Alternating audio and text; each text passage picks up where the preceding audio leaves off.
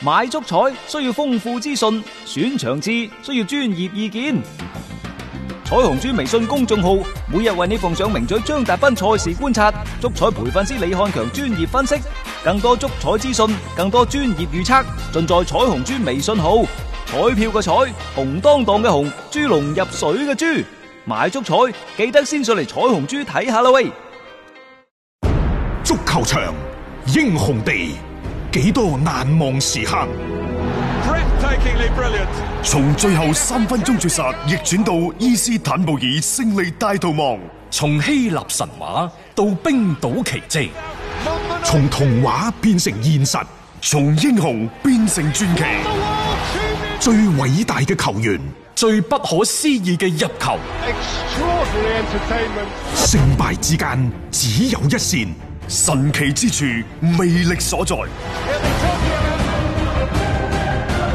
只可意會，更可言傳。足球新勢力。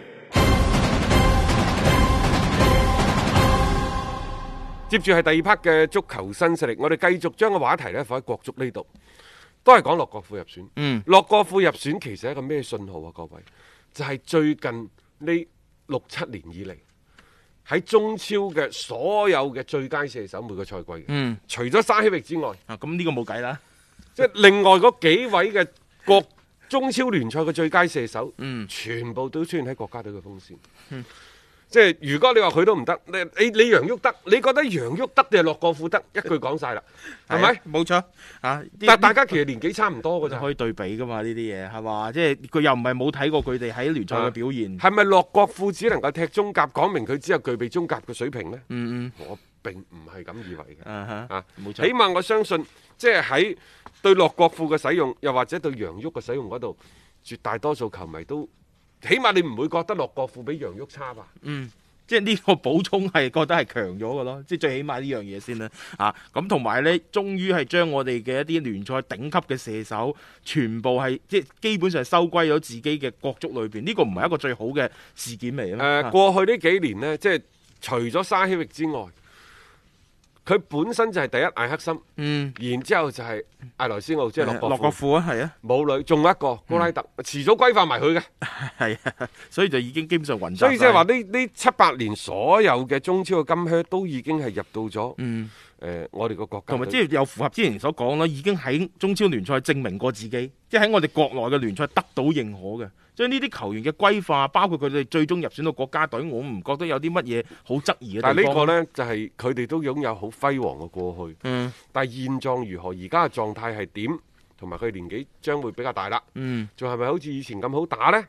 啊，你未知㗎。包括高拉特啱啱受完傷，你係個啊唔個知琴日琴日我漏夜喺度試星卡開直播，個個問高拉特呢，高拉特呢，高拉特嘅情況邊個講唔埋？係你唔知佢狀態點樣，因為半月板受傷呢件事其實好嚴重，可大可小，係佢啊嗯唔，係可大可小，係好大件事。好大件事啊。你高拉特就踢唔翻以前嘅水準，甚至乎只有一半嘅功力，嗯都係好正常嘅事情。嗯，咁啊，但係你規劃做嘅呢個工作，我又覺得你該做嘅做咗先咯。因為嗯入選咗之後用唔着，咁呢個你亦都係要承擔其中一個風險嚟噶嗯嘛。咁、你冇可能話真係規劃一個一個就真係好好打嘅，有一一兩個兩三個真係幫到國家隊，其實已經喺本身嘅水準上邊有提高嗯係㗎啦啦。，咁啊，除咗國家隊嘅消息之外呢，就仲會有一啲中超方面嘅消息。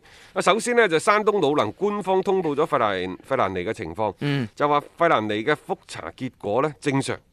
咁啊，接住落嚟呢，即係佢原先佢係新冠疫情嘅感染者嚇，係接住落嚟呢，就會進行下一階段十四日嘅隔離。嗯啊，就誒睇、如再果睇情況。咁、嗯然之後呢，就因為韓 K 聯確定係五月八號重啟。嗯啊，呢個消息傳出咗之後呢，中超幾時開賽呢？就大家啊都非常之關心。討論咗好幾日啦。啊按照中國足球協會嘅嗰個步驟嚟睇呢，就五月份就肯定係唔得㗎啦。嗯有機會呢，就係六月底七月初呢兩個時間節點去安排呢中超聯賽嘅開賽日程時間安嗯排，就話具體嘅工作喺五一假期之後就會係落實㗎啦。啊嗯，嚇、即係起碼俾個時間點出嚟，即係講話幾時落實嚇。咁嗯嗯兩個點，一個係六月底，一個係七月初。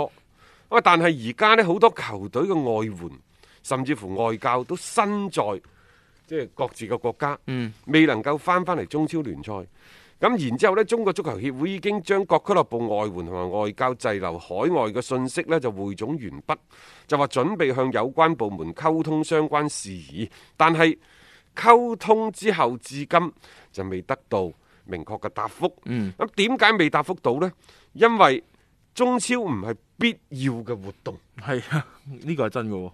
所以外援冇外援呢就冇辦法，嗯就以呢一個理由理由申請特別嘅簽證、嗯特別嘅通道。我我又覺得真係啱嘅，即係喺國家嘅一個防疫嘅要求底下咧，老實講，你足球比賽呃並唔係一個必要嘅活動嚟嗱㗎。係咁嘅，我哋呢係有禁止入境令嘅，係但係呢，考慮到經濟運行嘅因素，所以外國人如果嚟到中國從事經貿、文化、科技、抗疫等合作交流等等必要嘅活動嘅時候呢，係可以向中國駐外使館申請簽證嘅。嗯啊但係好可惜，足球 呢就唔喺呢個範疇之外。嗯足協想特事特辦，但係呢種可能性唔係太高。係啊，呢個大原則上邊唔唔允許咯，即係所以即係只能夠係一個幾即係啊一方面嘅諗法啦。當然佢哋仲可以去即係協商，會唔會喺誒嚟緊嘅時間段，即係足球亦都達到話可以允許嘅一個嗱，情況。大家睇下，第一呢啲外援，佢哋翻到嚟一定要隔離十四日，係然之後，喂佢個狀態點你唔知喎，嗯打唔打都唔知喎。唔知㗎啊！誒大人家哋要點解合侯練克啊奧斯卡嗰啲要趕喺二月廿八 號臨尾嗰日、臨拉斯嗰日都要翻嚟呢？嗯係咪？你而家呢一個所謂嘅泰利斯卡咬金，誒同埋呢就係呢一保連奴都係喺出邊。係，嗯咁咪咯，咁即係一對比，人哋已經練咗咁耐啦， 我哋啲外援翻到嚟點樣樣去處理，點樣樣去合練都未知。不過我哋恒大呢邊兵多將廣啊，仲係有好多人可以用嘅，但仲係其其他啲球隊就唔知啦。仲有一點啊嚇，足協話六月底七月份開賽，其實佢係需要好多層嘅請示嘅。啊嗯哇！呢、個亦都我哋可以理解下啊。嗯誒你可以你可以想象得到，足協是否開賽？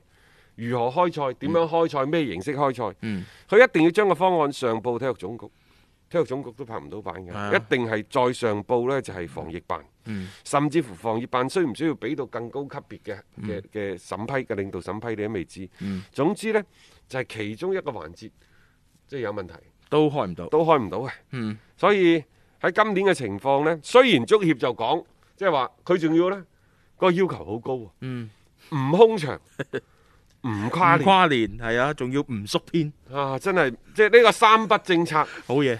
係係好嘢啊！但 係即係佢話想更加大咁保障呢俱樂部嘅利益，保障呢就係呢個贊助商嘅利益，呢個係啱嘅，嗯，即係唔縮編係啱嘅。係唔跨年呢係因為我哋嘅球場嘅性質決定嘅，嗯但係唔空場。唔空場呢個點樣諗呢？真係。呢個我覺得如果真係要捉住呢個大原則話唔空場嘅話， 今年都難啦。即係聯賽咁計啊，我覺得今年都難啦。啊，唔係危言聳聽，因為你而家整個疫情，你唔可以去到一個真係係再允許咁大型聚集嘅一個情況。而家大學未開㗎。啊啊大學未啊，即係中啊開小咗學都未開，就係開咗初初三三、同埋高三啫畢嘛業。班啊嘛，仲要係咪一個班啄兩個班嗰種上課模式喎。咁你諗下，即係學校都未能夠大規模咁復課，咁你足球？即係你相對比起呢啲嘅即係事情嘅話，足球我顯得更加次要一啲咯。仲有一樣嘢，就算你足協請示，呢、個請示幾時翻到落嚟呢？嗯，反饋嘅唔知 嗰個嗰個意見係咩呢？你未知嘅，所以我就話其實足協開唔開波，誒、真係唔係佢哋話咗算。我相信足協呢係想開波，啊嗯但係呢個決定權一定唔喺足協嗰度，因為你只能夠做最好嘅準備，嗯準備冇錯做最壞嘅打算。係喂，各位好關鍵一樣嘢，今年唔一定有足球睇㗎，係冇錯。呢、個唔單止淨係我哋國內包括呢就係、法國嗰度已經取消咗今年嘅甲級聯賽，唔到佢唔取消法甲聯盟，其實而家佢唔想取消㗎。法國政府講俾你聽，九月一號之前就係唔俾唔俾你打波唔，俾打，空場作戰都唔得。係咯、啊你以後都再講，都唔知個情況係歐點。足聯已經評判咗啦，就係第一。當地嘅政府唔允許你打波，嗯啊，所以就唔怪你。第二點就係因經濟問題你打唔到啫，個俱樂部破咗產啊，係都 點冇破產打啫？破咗產，原先係十六隊波嘅，而家破咗兩三隊，得個十三隊。嗰個係點打極端情況啊嘛。即係今年就算啦，你就即係係下個賽季再嚟啦。係咯，咁所所以嗯以都冇計㗎嚇，不得不去接受呢種情況。呢個唔空場、唔跨年、唔縮編嘅原則，我只能夠講呢中國足球協會真係將事情想象得太簡單、嗯太美好。嗯你唔空場、唔跨年、唔縮編，唔損害贊助商嘅權益係啱嘅，誒呢個諗法係啱嘅，但冇問係題你你有冇考慮到球員嘅身體健康呢？嚇。同埋你有冇考慮到可能會引發更加大嘅一種嘅疫情再次爆發嘅風險呢？嗯即係呢啲係要擔責㗎。老實講句嘢，唔空場， 唔跨年，唔縮天，即係聽落去真係好聽，但係實質上按照呢一個原則去做，我覺得遙遙無期啊！呢、個復賽嚇睇啦，即係跟住落嚟佢話五一假期之後可能會有相關嘅一啲消息流出，咁我哋就不如靜待咧，足協嗰邊睇下有啲乜嘢可以同大家去宣佈啊！一個為足彩愛好者度身訂造嘅全新資訊平台北單體育，經已全面上線。北單體育擁有基於北京單場賽事作出全面評估嘅優秀團隊，雲集張達斌、陳奕明、鐘毅、李漢強、呂建軍等大咖，為你帶嚟更專業嘅賽前預測分析以及賽後總結報告。北單體育無需註冊，一鍵辦理。想避免足彩市場起起伏伏，快啲嚟微信搜索公眾號北單體育。